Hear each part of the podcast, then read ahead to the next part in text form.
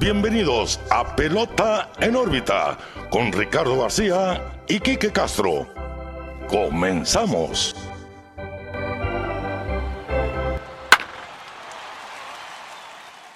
Hola, ¿qué tal amigos? Bienvenidos a un nuevo episodio de Pelota en órbita. Los saluda como siempre Ricardo García, también como siempre muy bien acompañado de mi amigo y su amigo Quique Castro. ¿Qué onda, Quique? ¿Cómo estás? Muy bien, Ricardo. Pelota en órbita 142. Una disculpa por el retraso, pero aquí andamos, aquí andamos. bien pilas, listos para empezar. Hay resurgimientos que comentar, pero antes, como todas las semanas, Pelota en órbita, Facebook, X, Instagram, Threads, barras eh, TikTok. Síganos, síganos en nuestras redes sociales. Ahí se va subiendo la información, los highlights. Ahí si quieren pelearse en los comentarios, ya saben, están invitados. No se peleen, no se peleen. Eh, síganos en YouTube, suscripción, comenten. Ahí al final del episodio siempre comentamos los, los, los nuevos suscriptores y los comentarios que vamos recibiendo. Hoy tocó gorrita de los meros Milwaukee Brewers por dos razones. Una, pues es la más nueva de la colección. Ok, estamos estrenando. Estamos entonces. estrenando algo bien. Y pues se mantienen el liderazgo al día de hoy Sí. de su división, una división que eh, sorprendentemente se puso muy cerrada, lo vamos a analizar en el rondín, pero recuerdan, recuerden, Pelota en todos lados, síganos, denos su like, denos sus comentarios, muchas gracias a los que se han unido a esta pequeña bola de nieve que va creciendo poco a poquito, los queremos mucho, los que han estado el día uno. Y claro, a los que van llegando también. Así es. Eh, así que, como bien lo dijo Quique, Pelota en órbita en todos lados. También en las plataformas de audio digitales, Spotify, Apple Podcast, Google Podcast. Si estás en Spotify, en este momento ve y dale las cinco estrellitas, por favor. Síguenos ahí, síguenos en Apple Podcast, en la que tú quieras. Ahí nos vas a encontrar. Ahí. Ahí nos puedes ver, ahí nos puedes escuchar donde tú quieras. Así es. Así que vamos a arrancar, Kike, con el episodio número 142 de Pelota en órbita en esta cuarta temporada. Así que una semana con bastante movimiento, como siempre, yo creo que, que, pues es, es lo esperado, ¿no? En un deporte como este y sobre todo a, a las alturas de la temporada, yo creo que lo que sucede tiene bastante peso y, y parece un cliché, ¿no? Que cada juego a estas alturas del partido pesa más. Cada juego cuenta, cada picheo cuenta Sí, ahorita. pero, pero es una realidad, ¿no? Sí, o sea, estamos viendo el, pues la pelea de los wild cards más que nada, ¿no? Es lo que estamos percibiendo ahorita. Eh, se está cerrando por los dos lados, tanto la Liga Nacional y la Liga Americana se está poniendo bueno el caldo. Sí, sí, sí, sí. Eh, está bueno el lío y pues la verdad es lo que queríamos, lo hablamos desde el principio de la temporada, los nuevos formatos se prestan a este béisbol más competitivo, más nos tiene ahí, o sea, deja tú que pase tu equipo, no, estás ahí, estás ahí, todavía hay esperanzas para muchos eh, y sí, está buena la pelea y estamos viendo pues equipos que creíamos perdidos, hablando pues de los marineros más que nada, Sí, Ah, sí. resurgiendo, repito el nombre del episodio, porque sí, o sea, de repente empezaron una racha súper dura y pues, ¿quién más? ¿Quién más con Julito? Sí, ha sido una semana simplemente de antología para los marineros, pero sobre todo para el hombre que se ganó la portada. Sí. Jugador de la semana, por cierto, de la Liga Americana, que comparte el mérito con pues su contraparte de la Liga Nacional, Eddie Rosario. de Rosario. Pero Julio Rodríguez esta semana puso números de videojuegos, simplemente 568 de promedio, OPS de 1417, dos tablazos, die- eh, 12 producciones, 7 anotadas y 6 robos de base. De haber visto un par de cuadrangulares más en esa semana, yo me atrevería a decir que es la mejor semana ofensiva de todos los tiempos. Sí, y sí, y bueno, ya esta semana ofensiva de Julio Rodríguez ya fue récord, hay que mencionarlo. Para, allá vamos. eh, que para allá vamos. Pero estamos viendo el Julio Rodríguez que esperábamos ver. Yo creo que el- la primera mitad, pues ahí andaba, todo bien, tranquilo, sin hacer mucho ruido, los marineros man- manteniéndose a flote. Pero ahorita que pues están apretando más los lugares para postemporada, los, los marineros decidieron pues ponerse las pilas. Se cuestionó Sí, mucho sí, la sí. temporada de cambios, cambian a su cerrador, había muchas dudas al respecto. Pero pues al final de cuentas, ahorita, hoy por hoy, están en playoff eh, y con una saludable distancia. sí. También están muy cerquita los otros equipos, pero, pero están, están, están en el margen de- del playoff ahorita y es lo que queríamos ver. Claro. Eh, hablábamos de los de los marineros del año pasado que dieron sorpresa, el antepasado que terminaron de una A manera nada, ¿no? tremenda, a nada, que este año estuvieron en playoff, por ejemplo. sí. Eh, y Ese estamos home run de Cal Rayleigh en el último juego para forzar los playoffs. playoffs. Después de que son, eran 21 años de sequía, si no me equivoco. Algo así. Desde el 2001 no pasaban. Sí. Y, y ahorita, pues, igual haciendo el, el último stretch, como diría, ¿no? O sea, en el último jalón de la temporada, casi casi el último mes, están, están haciendo el mejor béisbol que, que podían hacer los marineros de Seattle Totalmente. y ojalá se mantengan así en ese ritmo. Y con lesiones de por medio, con ausencias en su line-up, en su rotación, hablando de Robbie Ray, por ejemplo, Sí. con jugadores que verdaderamente no habían sido lo que se esperaba. Por ejemplo, el caso de Teóscar Hernández, que sus números no han sido para nada similares a los que había puesto con los azulejos de Toronto, ¿no? Pero aún así, es un equipo de que en las últimas temporadas, y yo creo que históricamente, pues han tenido pues esa, esa, bueno, no quiero decir históricamente, pero en los últimos años han tenido como que esa característica de a final de temporada apretar Sí, el paso, Sí, sí, sí. métanse o no a los playoffs, pero siempre cierran Cerrando así bien. con drama, pues incluido. Y la verdad, pues ahorita están siendo relevantes, pero si estuvieran fuera de la plática de playoff, es el equipo que no quieres jugar. O sea, cuando estás en esa puja por, por el wild card, por ejemplo, es a los equipos que no quieres ver en septiembre, agosto. eh, pero ahorita, pues sí están en, están en posición de playoff y, y vamos a ver si les da para, para, para llegar. Ya sabes, llegar a octubre es la meta. Ya después de, de la temporada regular, pues ahí que, que pase lo que tenga que suceder. Pero Así la es. meta debe ser siempre llegar a postemporada. Así es, es meterse a la fiesta y ahí vemos si bailamos o no. Pues. Sí.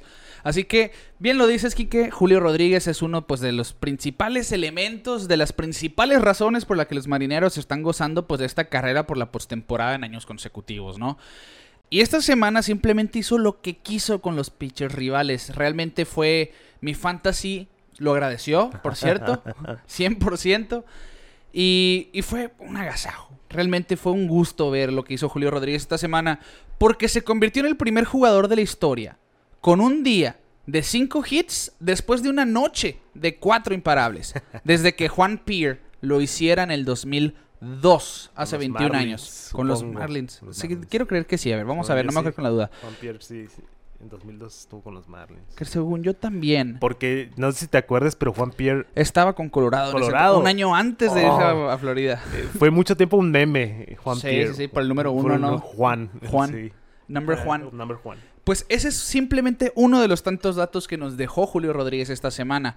Lo repito simplemente eh, rápidamente, cinco hits después de... Fueron un día de cinco hits después de una noche con cuatro imparables. Primero desde Juan Peer en 2002.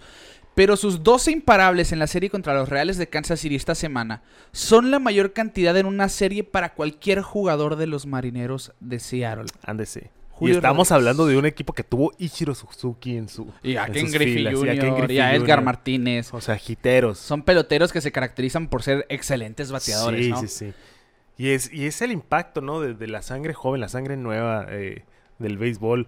Eh, hablamos mucho de Rochman, pero ahora todos los Orioles Sí. es ese, ese sello.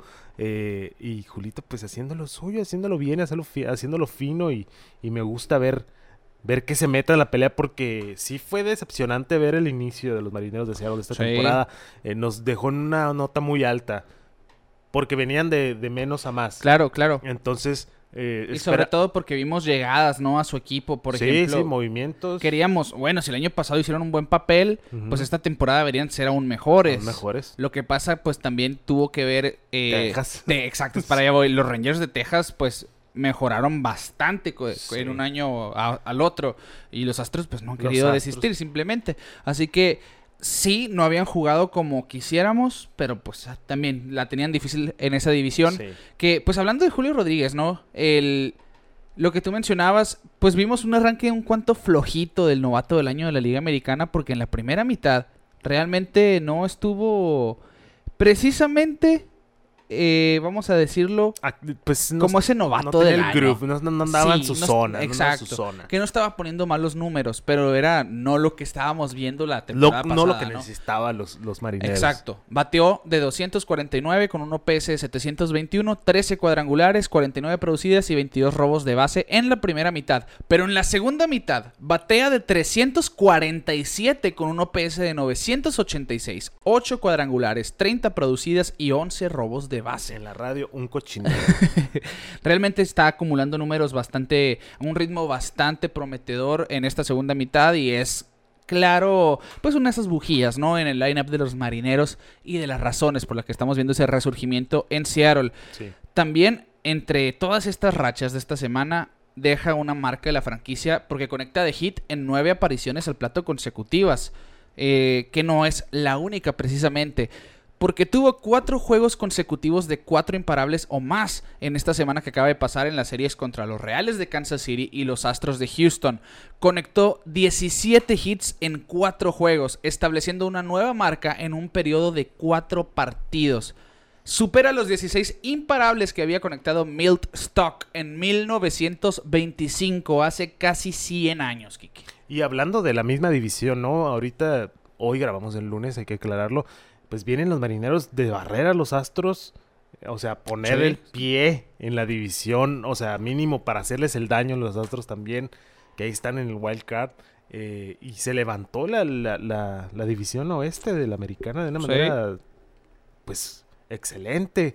Hablábamos de las decepciones de Oakland y así, pero pues simplemente ya no es el espectáculo de los Astros nomás. O sea, ya son los Rangers y los Marineros. Hay competencia. hay competencia. Hay competencia. Sí, 100%. A los 22 años de edad, Julio Rodríguez es el más joven en la era moderna que tiene tres juegos consecutivos de cuatro hits. Hazlo cuatro. Aquí está diciendo que son tres juegos de cuatro hits, pero conectó, fueron cuatro juegos de cuatro hits o más para Julio Rodríguez. Y es el primer marinero de Seattle con tres juegos de cuatro imparables seguidos. Y repito, hazlo cuatro. Fueron cuatro juegos de cuatro hits o más para Julio Rodríguez. Fueron 17 imparables en cuatro juegos. Cuatro hits, cuatro hits, cinco hits y cuatro hits. Simplemente ridículo lo que vimos por parte todos los de Julio. Sí, durísimo, durísimo. Y en el mejor momento, yo creo, ahorita, eh, para los marineros de Seattle.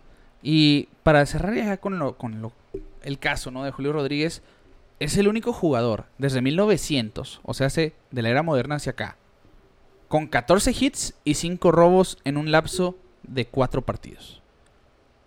Además... 123 años. 123 años, el primero. Y aparte, lo que platicábamos hace un par de semanas, ¿no? esas coincidencias. Bobby Witt Jr. habíamos comentado aquí que es el primer jugador en la historia que, que empezaba su carrera con dos temporadas de 30 cuadrangulares y 20 robos. 20 robos o viceversa. Son 20 robos y 20 cuadrangulares y 30 robos. Sí, 20 y 30. 20 y 30. Julio Rodríguez se le unió esta semana, haciendo lo mismo, con 20 cuadrangulares y 30 robos de base. Esperemos que Bobby Witt tenga esa oportunidad con Casa City, ¿no? De lo que está haciendo Julio Rodríguez, de ponerse el equipo en el lomo y, y, y, dar un resultado que esperamos de, de un equipo con, un talento de este calibre. Sí, y hoy por hoy, eh, lo que estamos viendo por parte de Bobby Witt y Julio Rodríguez, que están liderando una generación, desde el año pasado lo decíamos, ¿no? Pues podríamos decir que lideran la candidatura a los jugadores del mes de agosto, porque Bobby Witt ha estado simplemente intratable en agosto. Y hablando pues precisamente de Julio Rodríguez, batea de 412 gran parte por esta semana, ¿no? En el mes de agosto con un OPS de 1103, 4 eh, cuadrangulares, 22 producciones y 9 robos de base. Ha sido su mejor mes por lejos, solamente... Y todavía le quedan 9 días. Sí, y apenas es su segunda temporada. Sí, eso es lo más impresionante. Su segunda temporada, tiene 22 años. Chavalo. Todavía ni siquiera estamos viendo el prime de Julio Rodríguez, en teoría.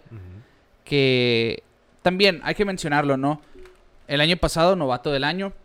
Y esta temporada, pues ya, hablamos de sus números de la primera mitad y es algo que yo siempre he platicado, ¿no? Siempre, yo considero que la segunda temporada de todo novato es la más difícil. Sí, porque es cuando ya se adaptan a ti. Sí. Entonces la tercera temporada ya es tú adaptarte a lo que ya se adapta. Exacto. Y así es un juego de adaptación. Adáptate y aclimate. Sí, así es. Es un juego de adaptarse a morir. Y pues en la segunda mitad lo se ha adaptado bastante bien a, las adaptaciones que ha hecho el resto de la liga, ¿no? Vaya la Sí, sí. Pues ahí está el caso de Julio Rodríguez simplemente dejando datos históricos a sus 22 años de edad. Yo creo que eso es lo más impresionante. Está poniendo cifras que nunca nadie había eh, realizado que nunca habíamos visto. Yo creo que esta semana pues va a pasar como una de las mejores de la historia ofensivamente. Que pues ya, ahí está la marca. 17 imparables en 4 juegos. Es una marca de la MLB. Y vamos a ver si alguna vez estaremos hablando de quién rompió ese récord eh, en las ligas mayores. Y por lo pronto, pues con eso nos quedamos. Que a sus 22 años es el más joven en la era moderna con, con 4 juegos consecutivos de 4 imparables y el primer marinero que logra hacer lo mismo. Sí, y re- recalco eso, ¿no? O sea, teniendo los nombres de Ichiro, Edgar Martínez, etcétera, o sea, estar resaltado apenas en tu segunda temporada con esos números es algo impresionante y pues eh, los marineros pues ya lo tienen asegurado varios anillitos. Sí, entonces, Ya es la ver. pieza central del futuro de los marineros. Futuro sol ta- viejo. tanto eh, como jugador y como en el roster, ¿no? Eso Sí. es lo que vamos, ¿no? Y también en las ventas, muy seguramente. Claro, ¿eh? claro, esos jerseys se están vendiendo. que yo quiero una mía, te voy a decir, ¿eh? La, La City la, verde, es- bueno, la, no, la verde ¿No? esmeralda. ¿No tú usas la Connect? Sí me gusta, pero parece una jersey retro. Ok. O sea, de hecho, Sí, son, sí, son de los hecho, colores de los 80. Sí, los va más para eso. Pero Eh, Me gusta a mí la, la verde esmeralda de los marineros. Es un color que pues nadie más lo tiene. no, de hecho no. Nadie usa ese, ese tipo de colores. Igual, por ejemplo, la de los, Rockies. Rockies Pero la dejaron de usar. no usan no, el no, verde. no. No usan. No usan, Usan el. City Connect, pero no es el mismo verde. No, no es el mismo verde. Es un verde bosque, así. Sí. Eh, pero lo que iba, los Rockies usan una jersey morada, por ejemplo. Nadie más en la liga usa morado, por eso. Pues de hecho, por eso cambiaron el. Ya salimos un poquito de tema. Por eso cambiaron los D-backs, el morado. O sea, esa era la excusa, porque ya había un rival de división, división, ¿no? con los mismos colores. Error D-backs. La verdad que sí, error, porque ahora que usaron la, la semana pasada que estuvieran usando ese por el aniversario número 25 de, de los Diamondbacks. Sí, la neta es tan hermoso. Y, y te voy a decir una cosa. esa semana me lo voy a poner. Re- realmente los Diamondbacks han usado puros uniformes muy bonitos a lo largo de su historia. Excepto cuando hicieron el difuminado ese raro. Es, es- es lo que iba a decir. Uy, ese Cuando sí. hicieron el degradado, El en las degradado. mangas y en la espalda. En Y la, en la gorra. Sí, es, es... Pero me gustó cuando usaron el azul clarito en los bordes de, sus letras y ¿Cómo todo han cambiado de, de uniformes? En los últimos años, sí. 10 años. Sí, pero el negro con rojo, pues ya era un clásico, ¿no? En. Arizona. Sí, sí me gusta, pero también sí, Sí. prefiero los colores originales. Sí, claro. No, no sabía que esa era la excusa del cambio de color. Sí, ¿eh? pues es que, pues que sí es cierto. Y ese, el, el Sedona Red que le llaman, que usaron al principio, chulo. La verdad sí me gustaba mucho también. Pero pues ahora han transformado mucho. Me gustan los actuales uniformes. La verdad ya se sabe que quiero el jersey de las serpientes. Eh, pero sí, no. Sí, está, sí hicieron bien el cambio, pero sí se extraña ese Sí. moradito con verde. Porque era morado y verde. y Sí, es que era, era el morado, el, el verde así como esmeralda también y la, la base negra, ¿no? base o, el, o el negra. contraste negro, mejor Sí. dicho. Sí, sí, sí. Pues sí, es un uniforme legendario. Sí. Pero pues no sé cómo terminamos hablando de esto después de Julio Los Rodríguez. recuerdos, es que los recuerdos, las nostalgias, los throwbacks. Ya 25 años de Diamondbacks, ¿eh? Sí. Bueno, pues hablando de equipos de expansión, fíjate, ¿eh? vamos a arrojar algunos datos por allá con el próximo sujeto a mencionar.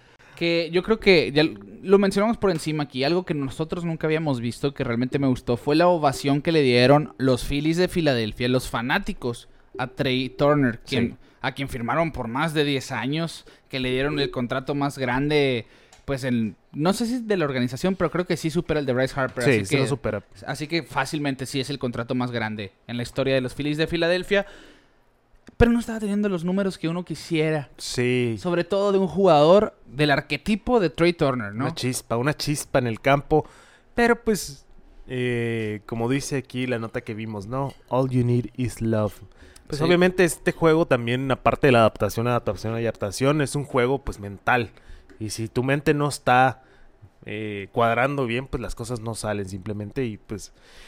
Me gustó, lo, lo platicamos, fue la semana pasada creo, o sea, lo platicamos así por encimita de que, oye, estuvo padre que le hicieron una ovación en lugar de estarlo abuchando, un saludo a los Yankees que abuchean a sus equipos, a, a sus jugadores a cada rato. Y es algo de, de New York en general, porque los Sí, fans de los Mets también. también. Pero los, los, los fanáticos de Phillies también son muy Son así, pesados. Son muy pesados. O sea, es una afición fuerte y una afición que, pues, que quiere ver resultados, ¿no? O sea, vienen de una serie mundial. Se supone que ahorita deberían estar en una mejor posición de la que están, con el star power que tienen, el cuerpo de picheo que tienen, la ofensiva, todo, pero simplemente no está haciendo clic. Pero pues Turner después de la ovación, pues sintió el calor de Philly, sintió el, el abrazo de Philly Fanatic y cambiaron las cosas. Literal, el, el, ahí en Filadelfia hay un... Pues no, no quiero decir estatua, porque no es estatua, pero hay un... Es una pieza de arte de esas urbanas que dice Love. Las cuatro letras del Love. ¿Ah, Grandes sí? así, la gente se toma fotos ahí. De hecho, en los, en los... No sé si viste que, por cierto, ayer domingo jugaron en Williamsport los Ah, Phillies. sí. qué, trae- qué curado los, los, Los bats los que personalizados. usaron. Que uno, Sí. Creo que Joey Meneses traía uno de Crayola. Sí, de, de Crayola azul. Sí. Bryson Stott traía el, del, el famoso, el de lápiz. Sí, el de lápiz. bien Y, bonitos. y Bryce Harper llevaba tres bats, pero decidió batear con el del Philly Con el Fanatic. Philly Fanatic, Pero traía uno que era personalizado rojo, con, con diseños blan- en blanco, que traía precisamente pues esta la, la obra de Love, traía Mm. cosas de Filadelfia, traía la mano que hace Bryce Harper la seña con su familia. Sí, porque Harper, haz de cuenta que nació en Filadelfia, Sí, ¿eh? Desde sí. que llegó, lo vemos con sus clips del Philly Fanatic y todo. Y también saliéndonos un poquito más del tema, hablando ya del juego en, en Williamsport, me gustó mucho ver a Joey Meneses, el caballoy, Sí. eh, dándole gorras a, a los, a los niños, a la selección mexicana que está jugando ahorita sí. En el Little League World Series. La verdad me gustó mucho porque pues obviamente él fue uno de los protagonistas en el Mundial, en el Clásico Mundial. sí. Y, Y ahora el del otro lado, ¿no? El de del la otro moneda. lado, sí. Ahora los que están jugando son ellos. y la foto que subieron, ¿no? Que salía, tengo 12. me, gusta, me dio mucha risa. Para aquellos que no entiendan, pues en la película de los calientabancas. Bench Warmers. Sí, en la de Bench Warmers, pues el equipo rival del equipo protagonista recluta a un señor, Sí. ¿no? Que, que no tenía 12 años, pero le dan dinero al Empire. Le dan dinero a la Empire y saca una hoja con una de esas que tengo 12. Ah, Que- bueno, que puedes no- jugar. La verdad no creo que nadie que escuche pelota en órbita no haya visto The los calientabancas. Warmers. Sí, si no la han The visto. Después de escuchar el episodio, pongan esa película Sí. recomendadísima. Es un una- clásico. Es un clásico, una comedia eh, muy buena, la verdad. De hecho, me ganas de verla, lo voy a ver mañana. Pues, curiosamente, ¿no? Ya volviendo al tema de Trey Turner. Pues Filadelfia suele ser sobre todo hostiles, vamos a decir, eh, psicológicamente hablando, con sus rivales. Y si también son conocidos por abuchar de vez en cuando, pues a sus jugadores y no les dan resultados. Bueno, pues aquí ya habían abuchado a Trey Turner en la temporada que, y él ya había dicho, pues, ¿qué puedo hacer si apesto? ¿No? Y, Sí, y o sea, estaba consciente que no estaba haciendo Sí, obviamente. Y pues como que los fanáticos se dieron cuenta, ¿no? De, ok, pues los, el abucharlo No está funciona. Vamos a ver si funciona lo contrario. Porque también dijo que hasta su mamá lo estaba buchando, ¿no? O sea, o sea, hasta a ese punto estaba llegando Turner. Imagínate, ¿no? De, en, la cena, por tu en- mamá. en la cena familiar decir algo y Eres- que te malo, mijo. Pues sí, pues no bateas. Pásame, pásame el pavo, no lo vayas a regar ahí. Sí. No te va a caer, Sí, no, no te vayas a ponchar. no te vayas a ponchar. Pero no, eh, realmente, pues hubo un impacto, que es a lo que vamos, ¿no? Hubo un impacto con esa noche de ovación con Trey Turner que habíamos dicho, ¿no? Por primera vez desde que lo... De, del momento en que lo ovacionaron por primera vez en la temporada, conectó un cuadrangular con alguien en base, por ejemplo. Empezó a ser oportuno. Lo ovacionaron el 3 de agosto. Hasta el 3 de agosto batió de 235, con, uno, con un slogan de 368 y un OPS de, de 657. Después de la ovación, batea de 370, slogan de 704 y un OPS de 1117. Con eso. Con eso. Y hablando otra vez, pues, de, de los momentos de la temporada. Ahorita es el momento que Turner tiene que brillar y tiene que ayudar a su equipo a, a llegar a la tierra prometida. Y pues los fanáticos, pues, apláudanle más seguido a sus Sí, jugadores. de- o sea, Están viendo que funciona, tómenlo de, de ance- de antecedente, ¿no? antecedente. ¿Te acuerdas de aquel vato? Porque sí es difícil, o sea, viene a jugar de Los Ángeles. No es la tarea más fácil jugar en Los Ángeles. Y pues llega a Philly, que también es una ciudad pues arraigada con el béisbol, una franquicia histórica. Tampoco es nada fácil llegar a ese equipo como si nada. Bryce Harper batalló un poco al principio también. Pero pues ahí se van acomodando las piececitas de Dave Dombrowski en ese mega equipo que se está formando ahí en Philadelphia. Sí, sí, que son los favoritos a pasar como el primer comodín de la Liga Nacional. Y pues Trey Turner por fin aportando esa, a esa ofensiva, a ese juego que se está participando en Filadelfia. Porque pues recordemos, Rhys Hoskins no estará esta temporada que había sido de las partes Sí. importantes de los playoffs la temporada pasada. Bryce Harper está jugando en la primera base. Que pues ha sido una temporada de, de transición en Filadelfia, lo quieran o no, a pesar de esa nómina, a pesar de los nombres que hay ahí.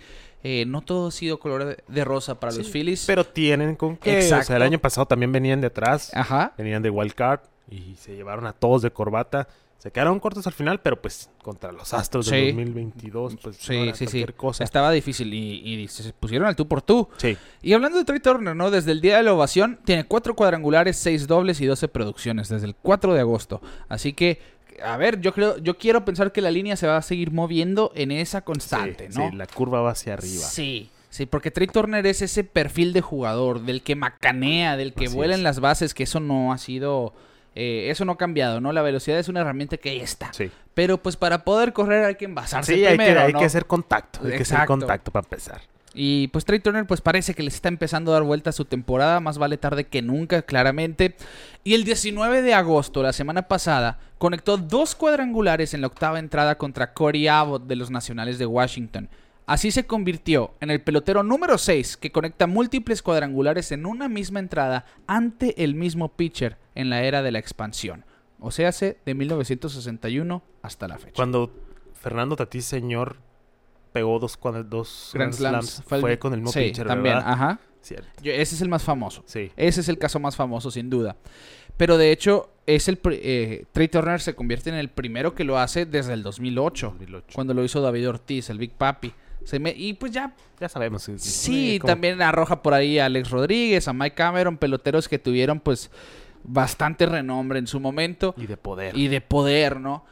Y pues Trey Turner también es el tercer jugador desde 1961 que da múltiples cuadrangulares en la misma entrada, pero contra un antiguo equipo. Ahora hablándose de los nacionales de Washington, pues recordemos Trey Turner ahí empezó su carrera, fue Sí. drafteado por los padres de San Diego, pero fue con los nacionales, quienes llegó al mejor béisbol del mundo. Los otros dos que castigaron a sus anti- antiguos equipos fueron Alex Rodríguez en 2007 contra los Marineros de Seattle y Mike Cameron contra los White Sox en el 2002. Así que ahí están los datos. Trey Turner, pues de esta manera, ¿no? Sí, va, va. Contundente. Ha sido contundente por lo pronto en las últimas dos semanas y quiero pensar que sí va a seguir. Sí, ya estamos en las últimas semanas de agosto. ¿Sí? Eh, ya, ya, ya el béisbol de septiembre va a estar caótico, va a estar caótico y muy emocionante. 100, 100%, 100%. Bueno, pues ahí está el caso de Trey Turner, ya hablamos de los resurgimientos entonces de Julio Rodríguez, de Trey Turner, de los Marineros y los Phillies. Y ahora pues lo porque lo prometido es deuda, aquí que vamos a hablar Sí. del Mex Check, el tercero que se hace en la temporada, el vamos a ser el penúltimo porque siempre hay uno al final de la campaña. Vamos a ver qué pasa de aquí a octubre. Así que sí, es como se han desempeñado los peloteros mexicanos y y los no Pues- nacidos, ¿no? pues, Ya saben, los no nacidos. Los mexicanos. Los mexicanos, así, punto. Y, y los mexicanos también. Así los es. mexicanos. Así es. Así es como se han desempeñado, así han jugado esta temporada 2023. Y vamos a empezar, Kike.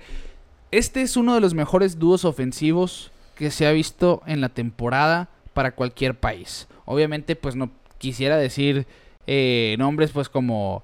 En pues Dominicana tienes a un Julio Rodríguez, como Sí. estamos diciendo, y luego pues tienes en Venezuela un Ronald Acuña que está poniendo una temporada calibre MVP, pues los, los- los estadounidenses ni se digan, ¿no? Pero en México también se están viendo un par de peloteros que han contribuido a su manera. Y yo creo que uno de los peloteros más infravalorados de esta campaña, sobre todo, es Isaac Paredes. Porque está haciendo de todo con los Rays, a pesar de que no estaba jugando todos los días, últimamente ya lo están viendo en la alineación más seguido Sí. porque está batiendo muy bien tanto izquierdos contra derechos y está poniendo números más que decentes. Un promedio de bateo de 2.52, 24 tablazos, 76 carreras producidas para liderar a los Rays de Tampa Bay y un OPS más que sólido de 850, punto 850. Lo que llama la atención son sus números con corredores en base. Porque sí, está acumulando numeritos. Sí, está en un equipo de los Rays que aunque ha venido a menos, pues son aguerridos. Es Son aguerridos se- te, pueden apalear fácilmente. Sí, totalmente. Pero lo que ha hecho Isaac Paredes, sobre todo en el último mes, yo creo, los últimos, los últimos dos meses, si tú quieres, ha acarreado esa ofensiva de los Rays. Batea de 300 con corredor en posición de anotar. Y tiene un OPS ridículo de 954 cuando hay corredores en posición anotadora. Sí, la verdad la consistencia que está teniendo este año ha sido impresionante. Eh, el de la H, en, como dices, en un equipo de los Rays completísimo que ha tenido un declivito ahí. Pues ya no fue el, el equipo contundente que hablábamos a principio de temporada, pero igual sigue siendo muy bueno el equipo de los Tampa Bay Rays. Y ya que Is- Isaac, como dices tú, ya tenga su, puesto, pues, o sea, ya no nomás es el juego del matchup, ya no nomás es eh, Sí. te pongo, te pongo aquí, te pongo allá, o sea, ya se está ganando su puesto diario en el, en el lineup de los Rays y es lo más importante. Mientras más pitches vea, más tablazos va a pegar. 24 en la temporada para mí se me hace excelente para, pues, a un, un jugador que, que sí es cierto, pues, o sea, nosotros lo vemos porque somos mexas, somos de Hermosillo, o sea, naranjeros, Sí. y sabemos eh, de Isaac Paredes y de su historia y venimos tiempo viéndolo, pero pero sí siento que tampoco no está haciendo tan tanto ruido en el Sí, mundo no- no- en general. No está en el foco. No está en el foco. Y está bien, ¿eh? Porque chance y en el foco se nos desvía tantito el asunto, pero ahorita la consistencia que está teniendo Isaac Paredes es lo más Y- y importante. sabes, me vas a decir que, ay, que que quiere alardear, ¿no? Pero Mentiroso. cuando estaba en, cuando fui a Boston, ahora en abril, que no me, pues estábamos en un barecito, en una barra y fui con un amigo y, y pues estaba sentado hombro con hombro con, con pues unos gringos, ¿no? Lo vamos a decir así. Con unos gringos estábamos estaban platicando del juego de los Red Sox y todo eso. Y pues yo me metí en la plática y que empezamos a hablar pues ya de base también. Y yo le tiré la pregunta así, pero obviamente con ese fin, ¿no? De, ¿qué opinas de Isaac Paredes? Le A dije. las rodillas. Sí, así, a ver qué me contestaba, a ver cuál es la percepción, por lo menos de un fan bostoniano, ¿no? Sí, claro. Y me dijo, ay, yo creo que es un muy buen pelotero que, que ahorita está underrated, me dijo, que está infravalorado. Infravalorado. Y, y yo me quedé con esa idea, ok, lo, tienen la misma percepción que nosotros, ¿no? Sí, Claro. eh, que- es que si estás al pendiente del. Más siendo fanático de Boston, pues lo ves en tu división, debes de saber que es- está esa persona ahí. sí, Eh, siento que hizo mal Detroit el haberlo cambiado. Lo voy a poner por ahí ese. sí, sí, ha sido, ese- ha sido uno de los eh, cambios que peor han envejecido, Sí. ¿no? Porque Austin Meadows ni ha jugado. Ni ha, pues. jugado, ni ha jugado. Y pues si saca, sacándolo mejor, la verdad. Y vamos a ver que en playoff eh, hasta dónde le da los Rays y Sí. hasta dónde llega Paredes. Y hay que estar al pendiente, la verdad. eh, me, me da gusto que siento este empuje desde el Mundial Sí, sí, sí. de todos los mexas. O sea, Uy. más adelante vamos a hablar, supongo, de Aranda, que acaba de subir también. O sea, ahí está, ahí van, ahí van los muchachos. Sí, sí, es una muy buena generación de mexicanos, 100%, y lo que vimos en el Mundial es un sneak peek, nomás, Sí, de lo que queremos sí, ver a sí. futuro, pues, en el béisbol mexicano. Y pues Isaac Paredes, ofensivamente, no está solo, claramente. No quiero decir que lidera la ofensiva mexicana, porque la verdad No, es no. que no ha sido así, porque Joey Meneses está haciendo también de las suyas, en un equipo que quizá no pasa el mejor momento, pero él está haciendo de ese momento su mejor momento. Claro. ¿Me entiendes? Claro, claro, está, está aprovechando la recta, como dirían por ahí. Ajá. O sea, lo hablamos el año pasado, que llegó a sorprender a toda la liga. Pues es la historia de más de 10 años en ligas menores, eh, darle la oportunidad, llegando, macaneando. Volvemos a platicar del Mundial, que fue uno de los protagonistas.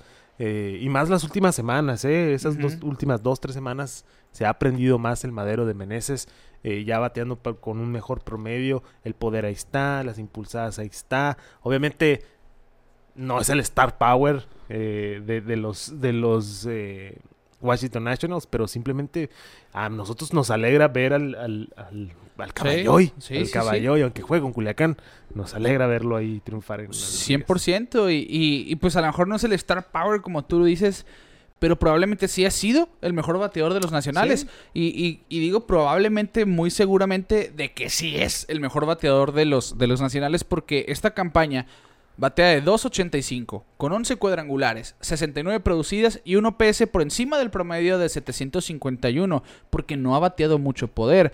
Pero ojo, nadie en las ligas mayores ha sido más productivo que Joey Meneses cuando ha tenido corredores en posición anotadora. Sí, sí, lo vimos este fin de semana contra los Red Sox. Bueno, las- la semana pasada ahí dio varios hits, pues produ- producien- produciendo carrera.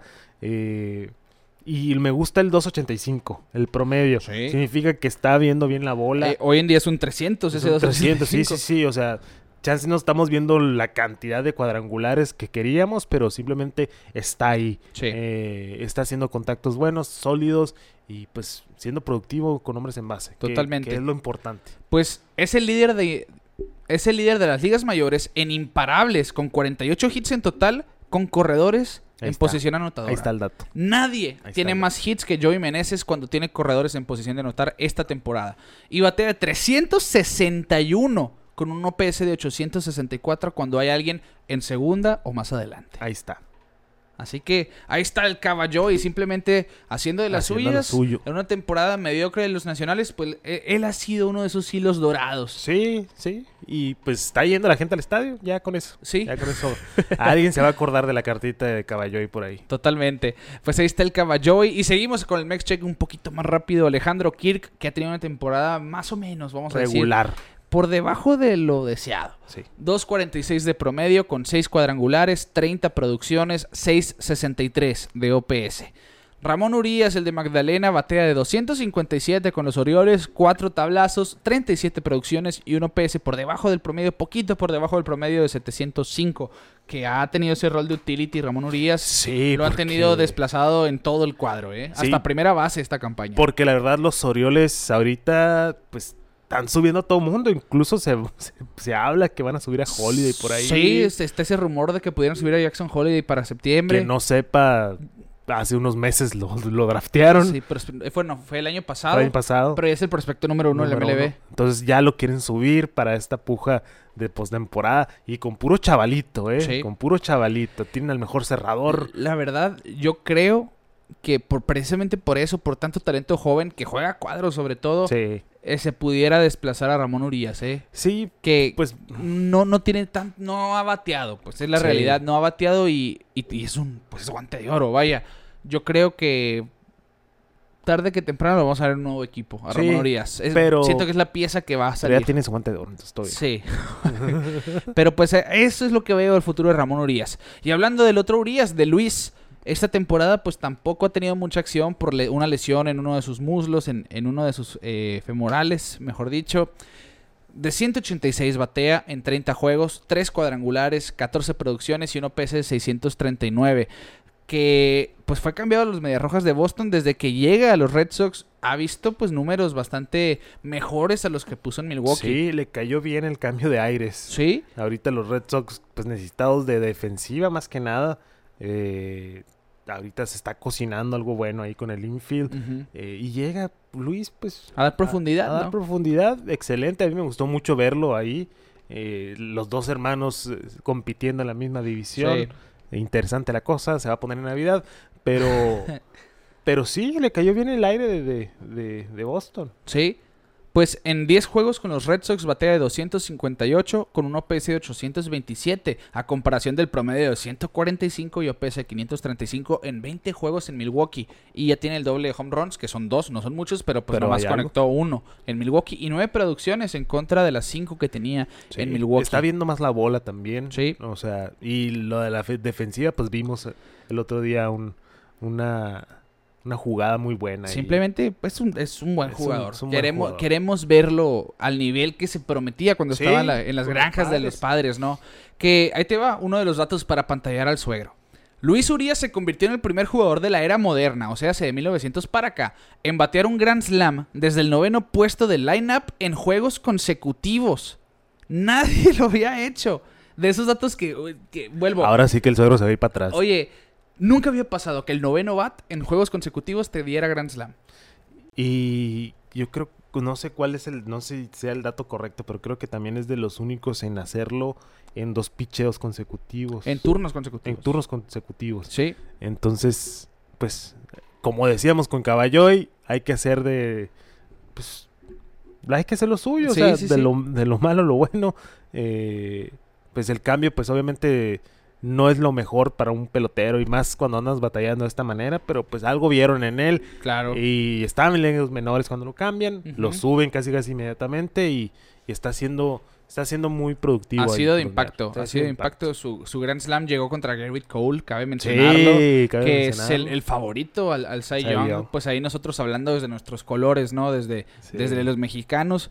Eh, bueno, además es el primer jugador de los Red Sox que da Grand Slam en juegos consecutivos desde Jimmy Fox, que lo hizo en 1940. Jimmy Fox, leyenda de los Red Sox. Y es el primer noveno bat de los Red Sox que da un Grand Slam ante los Yankees desde Luis Rivera el 31 de agosto de 1990. Pues ya, mira, lo que pase eh, con, con Urias y los Red Sox, que pase. Pero él ya está en los libritos. Otro, otro mexicano, otro sonorense en la historia de los Red Sox. Así nomás. Hablando yo Que- pensando en Mel Almada, el Sí, primer quien no sepa quién es Mel Almada, pues quite el, episodio. Eh, No, no, no, no, no lo quiten. Yo te- el primer Lean mexicano en Grandes lean Ligas. el libro de, de. Bueno, pues vamos con los pitchers. Julio Urias, que ha tenido un agosto tremendo, por cierto. sí. Baja su efectividad a 4.15, récord de 11 ganados y 6 perdidos. Ha ponchado a 104 en 106 entradas y un whip de 1.09. En agosto ha ganado sus 4 aperturas, efectividad de 1.44 y ha ponchado a 27 en 25 entradas lanzadas. Ya, Julito viniendo igual de menos a más en el mejor momento Sí. para los Dodgers. Se ve en el, en el resultado de los standings y pues es lo que quieren, es lo que quieren los. Dodgers, tener a, a Julito Maraña con todo. Sí, a Julio contribuyendo. José Urquidi también está de regreso, 5.21 de efectividad, récord de 2 y 3, 34 ponches en 28 entradas lanzadas y un whip de 1.42. Ha sido una campaña difícil para Urquidi, Sí. que regresó este 6 de agosto después de estar fuera desde el 30 de abril con una lesión de hombro. Así que ya su primera aparición después de la lesión le fue mal. Le hicieron cinco carreras, pero las últimas dos ya se vio muy bien. Se vio, se vio mejor y José Urquidi probablemente va a hacerse eh, a cargo de un puesto en el bullpen de los Sí. Astros. Sí, de- desde el año pasado yo creo que Sí. se platicaba eso. eh, Ha, ha estado así intermitente entre abriendo, relevando, pero en los playoffs ya tiene experiencia como relevista. Así y que de manera tremenda. Sí. Entonces, eh, la confianza ahí está. Totalmente. Javier Azad, el de Tijuana, que fue uno de los favoritos en el Clásico Mundial de- del fandom mexicano, por cierto, de la afición mexicana. Porque creo que, que- creo que no muchos lo conocían. Porque tuvo pocas entradas lanzadas la temporada pasada con los Cubs. Esta es realmente su temporada de novato, Sí. cabe mencionar. Y lo que ha hecho en los últimos dos meses le van a valer para que le caigan dos que tres votitos a novato Sí, del año. ¿eh? Porque te estaba entrando de relevo, más que Sí, nada. ¿no? exactamente. Y le dan, le dan la pelota para abrir juegos y se ha visto. Se ha visto muy bien. En la temporada tiene efectividad de 3.11, récord de 2 y 2 en 4 aperturas, ha ponchado a 49 en 66.2 entradas y un whip de 1.24. Pero decíamos, los últimos dos meses, julio fue ridículo, relevando 19.1 entradas con efectividad de 0.47 por debajo de, de 1, por debajo de .50. Y en agosto, ya abriendo en tres aperturas de 16 entradas y 2 tercios, tiene efectividad más que buena de 2.70. Excelente. Así que Javier Asada haciendo lo suyo. Haciendo ¿eh? lo suyo, ayudando a los Cubs que ahí están. Sí, ha sido también. parte de que los Cubs también vinieran de menos a más nuevamente. Que menciono honorífica a Cody Bellinger, que está en modo odioso, Sí. está en modo MVP. Sí, Eh, hablando de, de- de aires nuevos. Sí, ¿no? hablando de nuevos aires ahí. Adrián Martínez, el cachanilla, 5.85 de efectividad con los Atléticos de Oakland, 32 entradas y un tercio con 28 ponches y un whip de 1.42. Como todo Oakland se ha visto afectado, ¿no? Sus Sí. numeritos no han sido... No hay que juzgarlo. Sí, le, le- vamos, a, vamos a excusarlo de esa manera. Sí, sí, sí. No eres tú, es el equipo. Es el equipo. Giovanni Gallegos con los Cardenales, 3.72 de efectividad, 9 salvamentos, 16 holds, 48 ponches en 48 entradas y un whip de 1.17. Ha sido una temporada también difícil para Gio Gallegos, no ha sido la mejor. Se ha visto afectado por ese, quizá el estatus anímico de San Luis, quiero pensar. Pero le han bateado más, eh, le han bateado más que en años pasados, porque no hay descontrol, claramente ha ponchado menos y ha permitido más cuadrangulares en cuestión de índices, así que esperemos que Giovanni Gallegos pues pueda la siguiente temporada rebotar como uno de los mejores relevistas del béisbol, que es lo que habíamos visto en años pasados. Andrés Muñoz, por su parte, 2.62 de efectividad, 7 salvamentos, 13 holds, 45 ponches en 34.1 entradas y un whip de 1.22 y se mantiene como una de las piezas élites del bullpen de los marineros. Viéndose bien, ¿eh? Después de, de perderse un tiempito por lesión, Sí. regresa de la mejor manera y también ayudando a este equipo de marineros, pues, resurgiendo. Sí, sí, sí. Eh, Daniel Duarte, otro sonorense, 3.86 de efectividad, 2 holds, 16 ponches en 18.2 entradas, un whip de 1.33. Víctor González, el Nayarita, 4.73, 3 holds, 25 ponches en 26 entradas y un whip de 1.16. Tuvo un junio y un julio muy pesado, pero en agosto ha rebotado. ¿eh? Incluso le costó tiempo en ligas menores. eh, porque empezó con todo, recordemos, ¿no? Víctor González. Pero pues la temporada es muy larga y se le adaptaron. Pero pues parece que está de regreso. Vamos a ver si se puede mantener y contribuir con esos Dodgers de Los Ángeles. Jonathan Aranda, el que mencionabas tú, Kike. Sí, pues Eh, estaba quemando Sí, está- estaba quemando la AAA. Sí. Ahí estaba haciendo lo que quería con los toros de Durham. Y lo llaman al equipo grande. Que no ha tenido mucha actividad todavía. Seis juegos solamente. Un cuadrangular, tres producciones. Batea de 211. Pero pues con la mira a tener un rol más, más claro Más con el claro, equipo. sí, porque era ridículo lo que estaba haciendo en ligas menores. O sea, viendo los highlights, palo tras palo, tras palo, tras palo. Sí. Eh, ganó varias veces jugador de la semana. Ya, ya era su momento. Totalmente. Y César Salazar, pues sus números no han cambiado desde la última vez porque realmente no ha jugado. 18 turnos solamente en las ligas mayores de punto 111 y una carrera anotada. No producciones, no cuadrangulares. Pero esperemos ver a César Salazar. Yo quiero creer que la temporada que entra es cuando va a tener tiempo de juego Esperemos. en la, en la MLB. Y los no nacidos, los mexicanos que tienen otra nacionalidad. Randy Arozarena batea de 259 con 19 cuadrangulares, 70 producciones, 15 robos y un OPS de 792. Y Alex Verdugo de 270 con 9 cuadrangulares, 46 producciones, 4 robos y 765 de OPS. Los comparamos porque tienen una, han tenido una temporada muy similar. Obviamente la de Rosarena mucho más productiva, pero empezaron muy bien. Sí. Muy, muy bien. Y se han enfriado bastante. Verdugo bateaba por encima de 300, yo te batea 270. Y los Ahora, nueve cuadrangulares, Sí. sí. es alarmante un poquito. que realmente Verdugo no es homeronero, ¿no? Pero, pero tuvo ahí una sequía que realmente no habían extra bases para Verdugo, que es una máquina de dobles más que nada.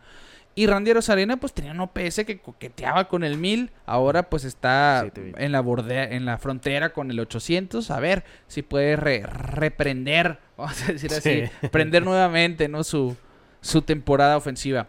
Jaren Duran ha sido una de las sorpresas de esta campaña. Batea de 295 con 8 home runs, 40 producciones, 24 robos y un OPS de 828, que ha sido parte importante de que los Red Sox estén en la pelea. Y algo que no se ve en esos numeritos es la habilidad de correr las bases de Durán. Sí, sí, sí. Que ha sido un espectáculo, un sencillo te lo estaba haciendo doble. Que robo de base luego, luego. O sea, Que, que los eléctrico. robos no le hacen justicia porque realmente, por, por lo que dices, ¿no? La velocidad de Durán es bastante. Sí. Y solo tiene 24 robos, ha sido conservador en ese sentido. También a lo mejor por cuidar el físico, Claro, lo que tú claro, quieras. claro, claro. Pero ahí están los numeritos de, de Durán. Rowdy Telles ha tenido una temporada difícil, incluso con lesiones involucradas por ahí. 210 de promedio, 12 cuadrangulares, 37 producciones, 670 de En la OPS. lista de lesionados está ahorita, según yo. Ya, ya está regreso, Ya regresó. pero no, no le ha ido muy bien. Ok.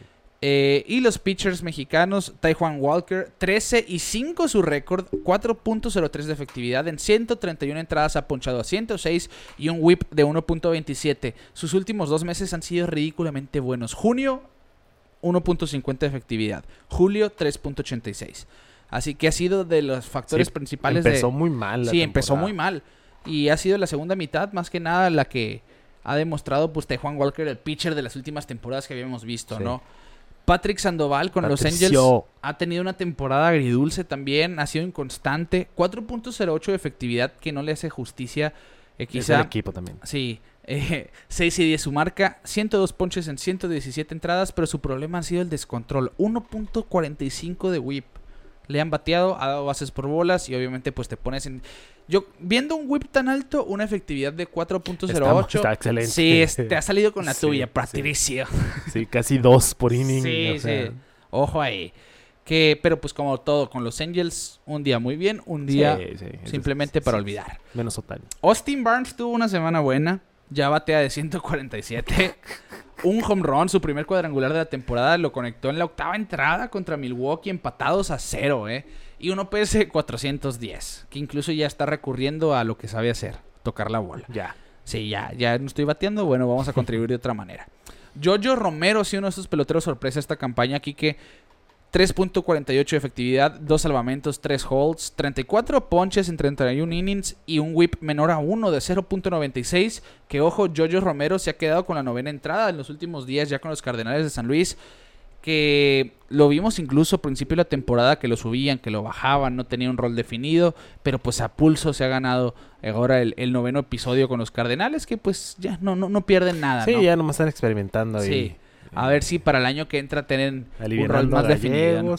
que no se presione tanto y pues poner a Romero ahí. Sí. Está bien. Sí, sí, sí.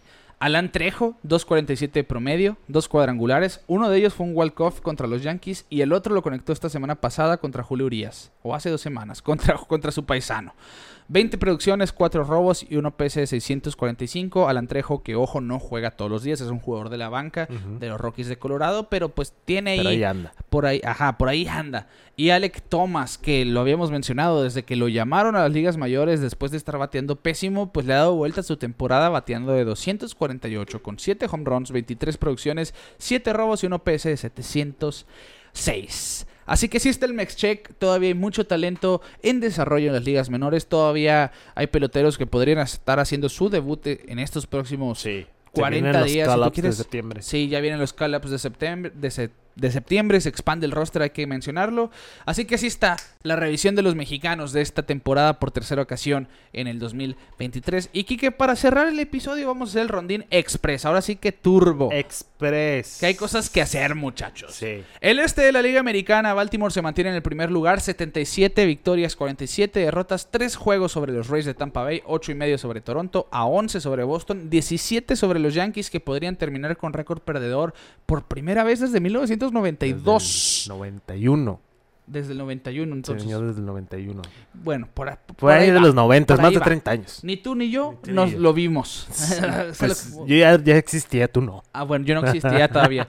Sí, ocho derrotas consecutivas. Simplemente ayer platicaba con un amigo yankee que en verdad les mando un abrazo a Un todos porque nadie al- la está pasando Al bien. buen Teco Coronado Sobre que, se, que se ha mantenido con la cabeza en alto, pero sí, sí, sí. Que, llorando en casa. Pues es parte de, ¿no? Hay que tragarse estos años para gozar los buenos, amigos. Así que sí. pero yo les decía, nunca yo en mis 26, casi 26 años de vida, yo no, yo no recuerdo un momento tan negro para estamos los viendo, Yankees, el- y no es por ser anti-yankee, pero sí estamos viendo el peor equipo de los Yankees en los últimos ¿Sí? años.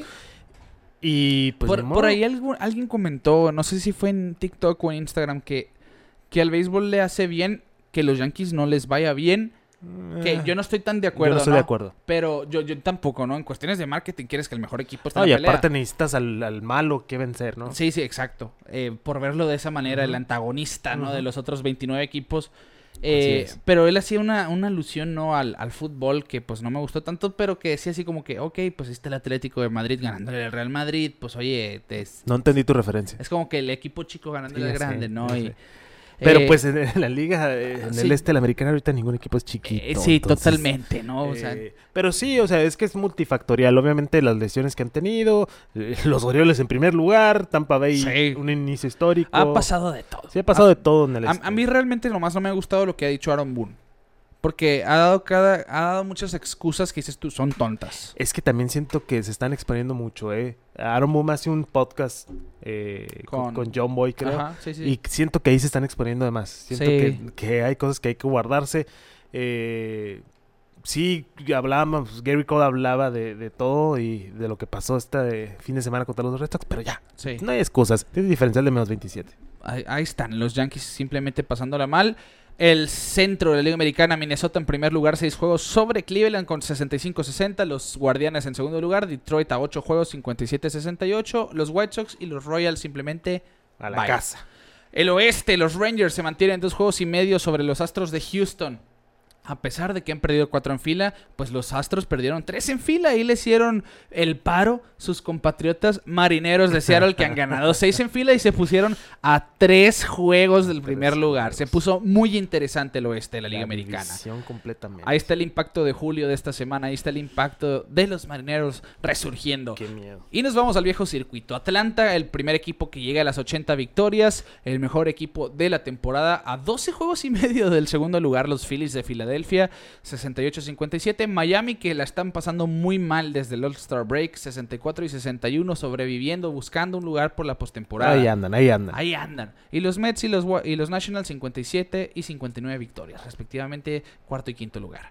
Los Milwaukee Brewers lideran el centro de la Liga Nacional a dos juegos y medio sobre los Cubs, que han ganado tres juegos al igual que el primer lugar, cerveceros. Mientras que Cincinnati, pues también ha estado en una mala racha, perdiendo los últimos dos, cae al tercer lugar a cuatro juegos, mientras que Pittsburgh y San Luis ya, Qué simplemente feo lo de Pittsburgh. esperando el 2024. Sí. Y el oeste, los Dodgers llegaron a ganar 11 juegos en fila incluso, 9 y 1 en sus últimos 10. Han ganado dos en fila desde entonces, 76 y 47 en el primer lugar, a 12 juegos. A dos. Estamos hablando de que hace tres semanas, creo, estábamos diciendo que los Dodgers se estaban acercando al primer lugar. Sí, sí. Hoy, Es a 12. abrumador. Como debieron haber estado desde el principio. Es, eso es resurgir. Eso resurgió. Eso es resurgir. Así es. Simplemente estúpido el cambio del oeste. Estúpido. Y hay que mencionarlo rapidito. No sé si viste es- esa imagen de que Lance Lynn se volvió, regresó las que era. Kike Hernández produciendo otra vez. Amer Rosario. Amer haciendo lo suyo. Rosario haciendo lo suyo. O sea, Joe Kelly. Joe Kelly siendo efectivo. Sí, o sea, todas las piezas que llegaron han contribuido. Excelente, Totalmente. excelente. Y también es parte de lo que queremos ver. Así como hablamos que no queremos ver a los Yankees mal, también creo que los Dodgers jugando bien béisbol es, es bueno para todos. Sí, sí, sí, sí. Y, y pues San Francisco en un declive 3 y 7 en sus últimos 10, mientras que los Diamondbacks, a pesar de esa mala racha, aprietan el paso. 7 y 3 en sus últimos 10 y están a un juego solamente detrás de San Francisco.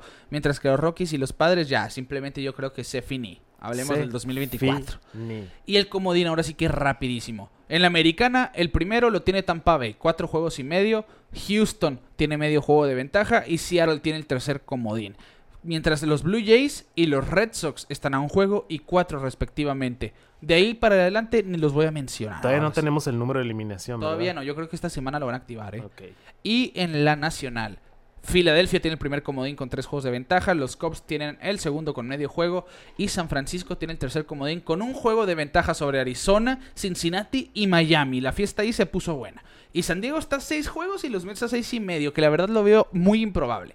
Pero pues ahí está, así están los comodines, así están las divisiones, simplemente van a volar pelos Sí. en esta última... Hay que, hay que Etapa. sintonizar. Hay que sintonizar, estar al pendiente. Qué emoción.